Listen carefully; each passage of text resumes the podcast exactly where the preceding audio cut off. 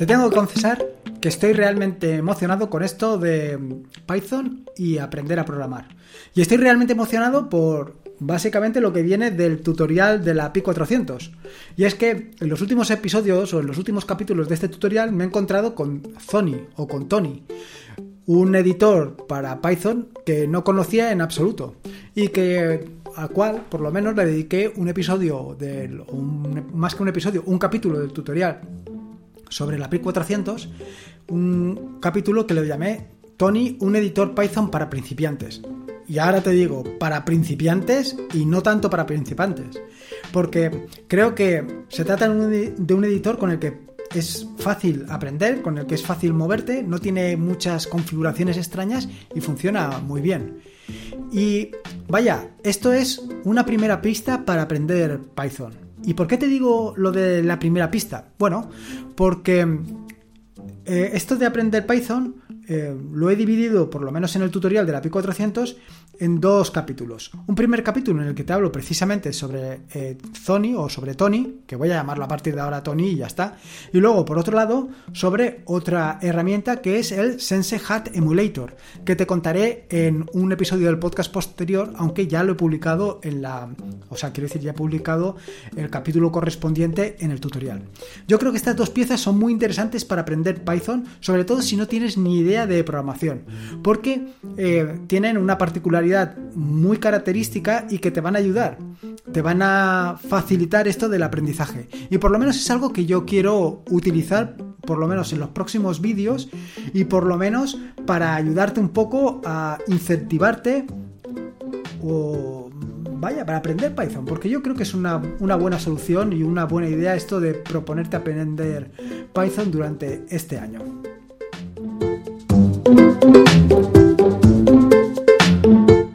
Soy Lorenzo y esto es Atareado.es. Este es el episodio número 259, un podcast sobre Linux y Open Source. Aquí encontrarás desde cómo disfrutar al máximo de tu entorno de escritorio Linux hasta cómo montar un servidor web, un proxy inverso, una base de datos o cualquier otro servicio que puedas imaginar, ya sea en una Raspberry, en un VPS o en cualquier servidor. Vamos, cualquier cosa que quieras hacer con Linux, seguro, seguro que la encontrarás aquí. Bueno, voy directo al turrón, a esto de aprender Python con Tony. Y lo primero que te preguntarás es, ¿qué es esto de Tony? Bueno, un poco ya te he dado las pistas y si has leído el capítulo del tutorial sobre la Pi 400 pues ya sabrás que Tony es un editor de textos. Bueno, le voy a llamar Tony, ¿eh? Insisto. A lo mejor te estás pensando que Tony es un inglés muy dicharachero y que te va a introducir al maravilloso mundo de Python, pero nada más lejos de la realidad. Como te digo, es un editor de código. Un editor de código enfocado mm, básicamente para Python. Y funciona muy bien.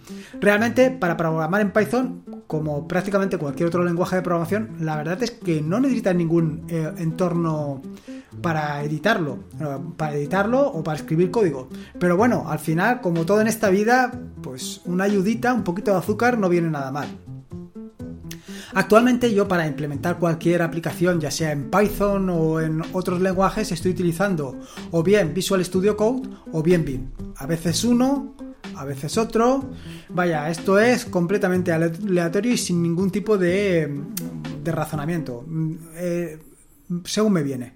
Decirte esto, te lo digo porque recientemente eh, la Raspberry Pi Foundation ha, incluido dentro de los repositorios que vienen en la Raspberry Pi eh, un repositorio desde el cual te puedes instalar Visual Studio Code, con lo cual podrías o bien preferir Tony o bien preferir Visual Studio Code. Ahora, Dicho esto, eh, esto de introducir Visual Studio Code es muy sencillo. ¿Por qué lo han hecho así? ¿O por qué han introducido Visual Studio Code eh, además de otras herramientas? Bueno, según lo que dicen los propios desarrolladores o los propios creadores de la Raspberry Pi, eh, bueno, de la Raspberry Pi OS, lo que comentan es que el objetivo principal de la Raspberry Pi Foundation es fomentar el estudio entre los más jóvenes entre los más mayores, entre todo el mundo, pero básicamente sobre los más jóvenes, de las ciencias de la computación. El problema que se encontraban hasta el momento es que, claro, tú puedes utilizar Sony o Tony como tu editor de texto, como tu, editor de código Python, y luego cuando sales de tu editor de código, cuando sales de tu Raspberry Pi 400 y eh, desembocas o terminas en otro sistema operativo, como puede ser Microsoft Windows, pues allí normalmente lo que se está utilizando ahora es Visual Studio Code. Nadie utiliza Tony, aunque a lo mejor se podría utilizar. Esto es algo que dejo ahí. Con lo cual, para dar una continuidad en el uso, pues los chicos de la Raspberry Pi Foundation han pensado pues eh, esta posibilidad. Sin embargo, yo no lo veo así. Yo no lo veo así, o sea, no termino de ver por qué introducir Visual Studio Code, sobre todo con, eh, pues para niños o para adolescentes o para gente con pocos conocimientos de Python. Creo que una herramienta tan sencilla como Tony es preferible mil veces a utilizar Visual Studio Code. ¿Y por qué te digo esto? Pues muy sencillo. Visual Studio Code es un entorno de programación multipropósito o multilenguaje. Te permite hacer cualquier cosa. Yo durante mucho tiempo lo que lo utilizaba era para directamente escribir mis artículos en Visual Studio Code. Sin embargo, Mm, me tuve que instalar un complemento exprofeso para eso.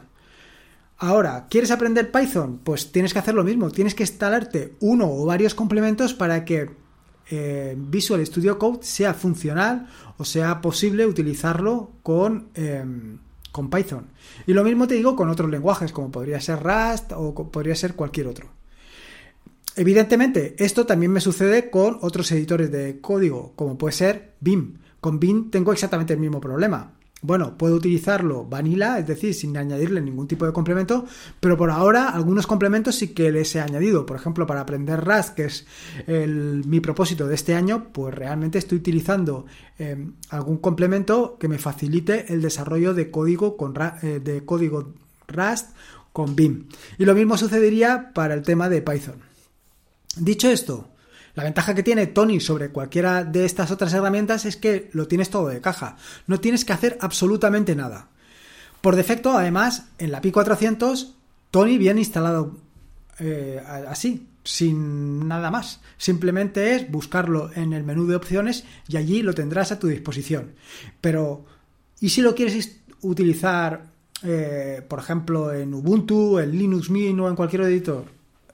Bueno, perdón, editor o en cualquier otra distribución. Bueno, pues instalarlo es tan sencillo como cualquier otra aplicación dentro del ecosistema de distribuciones Linux. Simplemente es abrirte un terminal y ejecutar subapt install Tony con H y dos Ns y ya lo tendrías. Ya lo tendrías perfectamente funcionando. Y para ti, si efectivamente eres un ansias, si te puede el ansia viva que dice aquel, lo que, lo que puedes hacer ya directamente es abrirlo y en la primera, del, en la primera pestaña que aparece, escribir print, abre paréntesis, comillas, bueno, dobles comillas, hola, cierras dobles comillas y cierras paréntesis y le das al botoncito de color verde y ya tendrías tu aplicación funcionando. Bueno, tendrías tu primer tu primera cosa, vaya, tu primer hola mundo que este es fundamental. Pero es que es así de sencillo, es que no tienes que hacer nada más. Bueno, es que ni siquiera tienes que pulsar el botón verde, dándole directamente al, a la tecla F5, ya está, funcionando. Tendrías ahí tu primer tu primera línea de código implementada directamente en Python. ¿Qué te parece? Fácil, ¿no? Además es que es súper intuitivo. Esta es una de las grandes ventajas de, de Python, que es que tal y como lo lees es tal y como se hace. Si le dices print, que en inglés es imprimir, como bien sabes, le dices print hola, pues lo que va a hacer es imprimir hola. Así que acaba de nacer ahora mismo el principio de una longeva relación entre tú y Python. Pero no solamente esto, es que con Python puedes hacer muchísimas cosas más. Fíjate bien, en la parte de abajo, en la parte de abajo de Tony, lo que te encuentras es una shell. Sí, una shell como la shell de Linux, como la línea de comandos de Linux, pues tienes una línea de comandos en Python. Esa línea de comandos de Python que se llama ERPL, que signa, eh, signa, ¿sabes? Significa Read, Value, Print y Loop, que básicamente es que lees, evalúas, imprimes y vuelves a empezar. Eso es lo que es la, la línea de comandos de, de Python. Bueno, pues ahí directamente, detrás de las tres, de los tres signos de mayor, escribes 1 más 2 y directamente te va a poner 3. O incluso escribes print, abres paréntesis, comillas, hola, comillas, cierras comillas y cierras paréntesis, te lo va a imprimir. Es decir, lo mismo, lo mismo, lo mismo que ejecutas en la parte de arriba, lo puedes hacer en la parte de abajo, en la parte de la línea de comandos. Así de sencillo. Por hacerte una descripción de cómo es Tony, y no me refiero a que sea un chico alto moreno, sino a la aplicación Tony, decirte que básicamente está compuesta pues de unas unas 15 partes aproximadamente. Tienes la barra de menú para poder acceder a todas las partes de del editor de Python, una barra de herramientas con las operaciones más básicas, no esperes encontrarte ahí nada del otro mundo, simplemente pues un abrir archivo, cerrar archivo, ejecutar, parar, en fin, todo este tipo de cosas. Luego también tienes un... Em, ¿Cómo se llama esto? Un árbol de archivos. Un árbol de archivos donde puedes de una manera súper sencilla, pues encontrar el archivo con el que estás trabajando. Por, en la parte central, en la parte central del editor es donde vas a escribir tu código. Simplemente, pues lo que te digo, mm, puedes incluso añadir una variable para ponerle esto un poquito más de complejidad. En la parte de abajo, justo debajo de donde escribes el código, pues tienes la shell, vaya, la línea de comandos, una línea donde una línea, una pestaña adicional que se llama exception, que es donde van a aparecer los errores. Luego, eh, en otra pestaña adicional aparece el árbol de programa, que es donde ves o donde tienes, mejor dicho, una visión de tu programa desde otro punto de vista completamente distinto. Luego, en la parte derecha, en la parte derecha de Tony, lo que vas a encontrarte va a ser lo que vas a encontrarte va a ser por un lado, las variables que se van a ir ejecutando. Por otro lado, vaya, variables por supuesto que en tiempo de ejecución. Eh, por otro lado tienes la ayuda, por otro lado tienes un árbol, lo que se llama el outline, un árbol con todas las funciones, objetos y métodos que hayas definido en tu aplicación. Probablemente esto de funciones, métodos, objetos, ahora mismo te suena muy raro, sobre todo si no tienes ni idea de programación orientada a objetos. Y bueno, si no tienes ni idea de Python, cuando te he dicho funciones, probablemente, pues nada. Pero bueno, eh, luego aparte tienes el tema de las notas para poder añadir ahí tus notas para estar al, momento de todo lo que vas haciendo con tu aplicación y luego tienes el GEAP. Aparte de esto, tienes el inspector de objetos y el stack. Bueno, en fin, palabras que no te suenan, palabras extrañas, pero eh, lo más importante, que tú en el centro de Tony escribes print, abres paréntesis, comillas, hola mundo, cierras comillas, cierras paréntesis, Pulsas F5 y ya se está ejecutando tu primera aplicación. Como te digo, sobre todo para los ansias esto viene de categoría. Se me ha olvidado decirte que si bien esto ha salido por el tema de la tutorial sobre la Raspberry Pi 400, esto lo puedes instalar, ah bueno, sí que lo he dicho, lo puedes instalar en cualquier distribución, con lo cual puedes empezar con Python inmediatamente ya, no tienes ningún tipo de excusas, simplemente lo que te digo, sudo apt install y au. Respecto a la configuración, bueno, aunque sea una aplicación relativamente sencilla, aunque sea una aplicación pues que no es tan compleja como Visual Studio Code y que directamente nada más instalarla puedes empezar a utilizarla, lo cierto es que tiene pues algunas cositas para personalizarla a tus intereses. Por ejemplo, tiene desde la configuración de la aplicación que puedes acceder a ella a través de Tools, Options, tienes en la pestaña general donde puedes configurar aspectos generales de la aplicación, como pues lanzar una o varias instancias de la aplicación o reabrir todos los archivos de la sesión anterior. Por otro lado, puedes, puedes seleccionar el intérprete de Python. Y es que Python tiene no solamente eh, las versiones de Python que puedas ejecutar, sino también tiene otras versiones alternativas, como puede ser Micro, eh, MicroPython, que lo puedes utilizar para micro, procesadores como el SP32 del, del, que ya te he hablado en algún episodio del podcast anterior. Esto es algo realmente muy interesante porque te permite ejecutar pequeñas piezas de código en microcontroladores como este o microprocesadores como este, como el SP32, para hacer pues todo tipo de cosas, desde sacar una fotografía a distancia, como también saber si se ha abierto la puerta, si alguien ha pasado por delante de un, de un detector de infrarrojos, en fin, todo ese tipo de cosas las puedes hacer con MicroPython de una manera muy sencilla, sin tener que conocer pues otros lenguajes de programación que te pueden resultar algo más complejos como podría ser C. Luego, por otro lado, y para aquellos que les mola mucho el tema del aspecto estético de la aplicación, también tienes la posibilidad de cambiarlo.